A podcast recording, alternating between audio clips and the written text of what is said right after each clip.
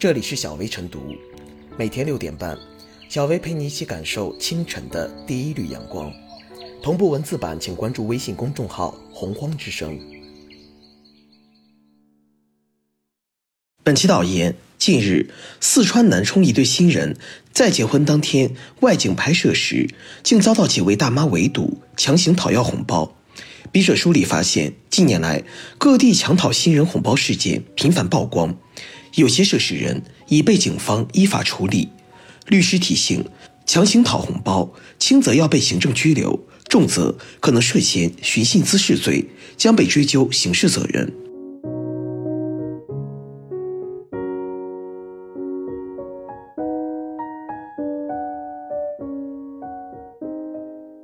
围堵新人强讨红包不是婚俗，而是违法犯罪。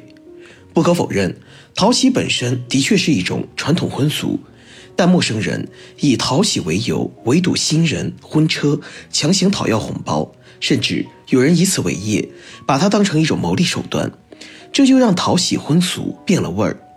沾喜气的讨喜钱变成了实际上的抢喜钱，这不仅直接破坏了新人结婚的喜庆氛围，给新郎新娘办喜添堵，还容易制造和加剧道路交通拥堵，引发冲突，严重扰乱社会公共秩序，与讨喜婚俗有着本质区别。从法律角度说，围堵新人抢讨红包的讨喜已经不是婚俗，而是名副其实的拦路打劫、敲诈勒索。属于违法犯罪，涉嫌构成寻衅滋事罪。实际上，近年来，公安机关不断加大对围堵新人抢讨红包案件的查处打击力度，但围堵新人抢讨红包现象在各地却时有发生。归根结底，是违法犯罪成本过低。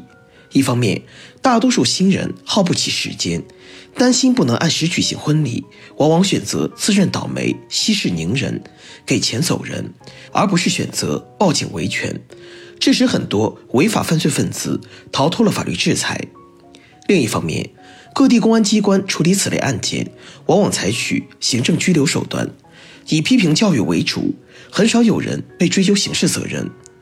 如此处理处罚难以起到威慑作用。在法治社会，婚俗陋习不是违法犯罪的借口，容不得有人以婚俗之名行违法犯罪之实。对抢讨红包的违法犯罪行为，必须依法严惩，提高违法犯罪成本，才能震慑违法犯罪分子。特别是对于干过多次围堵新人、抢讨红包勾当的人，应当追究他们的刑事责任，让他们充分为自己的行为负责。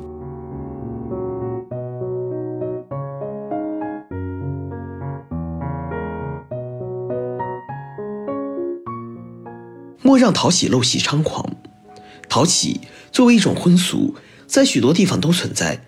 通常是新人的左邻右舍、亲朋好友，为讨个好彩头，索要几支烟、一把糖等小礼品，图的是热闹与喜庆，更是向新人表示祝福。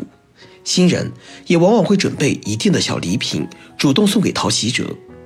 可不知从何时起，这种婚俗演变成了陋习。有人聚集在酒店路口。看到婚车就一窝蜂上前拦截，直接索要红包，不给就不让走。有人把赌新人讨红包当成职业，还明码标价，结婚旺季甚至轻松月入过万。可见，赌新人讨红包不是婚俗，而是一种丑恶的陋习，其行为属于寻衅滋事或敲诈勒索。根据相关法律规定。结伙斗殴、追逐、拦截他人、强拿硬要或任意损毁、占用公私财物，构成寻衅滋事；以非法占有为目的，对被害人使用威胁或者要挟的方法，强行索要公私财物的行为，构成敲诈勒索。有这两种行为，轻则要受治安管理处罚，重则可能承担刑事责任。比如，强拿硬要公私财物，价值一千元以上。击打到寻衅滋事罪立案标准。事实上，也有不少人为此付出沉重代价，有的被行政拘留，有的被追究刑事责任。但时至今日，仍有一些讨喜的大爷大妈有恃无恐。究其原因，对于大多数新人来说，婚礼的时间安排都很紧凑，加之不愿失面子，只好忍气吞声，宁可花钱买平安，也不报警。这无形中使得那些讨喜者肆无忌惮，同时与执法过于宽容有不小的关系。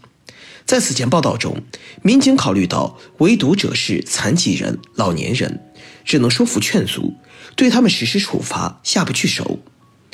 赌新人讨红包陋习是对社会文明的践踏，也是对法律尊严的挑衅，必须采取积极有力措施，坚决遏制，严肃治理。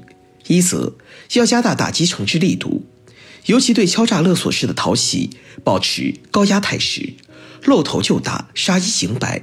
使其得不偿失。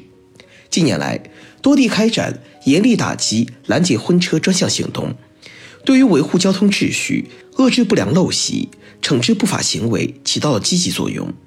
二则要深入推进移风易俗。民政部已确认了一批全国婚俗改革实验区，要求大力推进婚姻领域移风易俗，传承发展中华优秀婚姻家庭文化。遏制婚俗不正之风，赌新人讨红包是陋习，也应纳入移风易俗之列。移风易俗殊为不易，不可能一蹴而就。相关部门既要做好相关法律知识的普及，也要加强对社会新风的引导，不断提升全社会文明程度。另外，婚礼当事人不要一味忍让，遇到拦路抢劫式的讨喜，敢于运用法律武器维护自身合法权益。总之，只要多方形成合力，类似婚俗陋习就会失去生存的空间。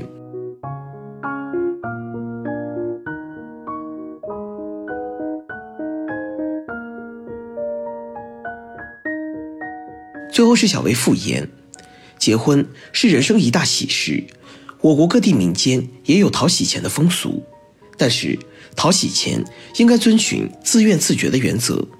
至于多地发生的拦路围堵、强迫新人给红包行为，则就属于借喜打劫，有违法律法规和公序良俗。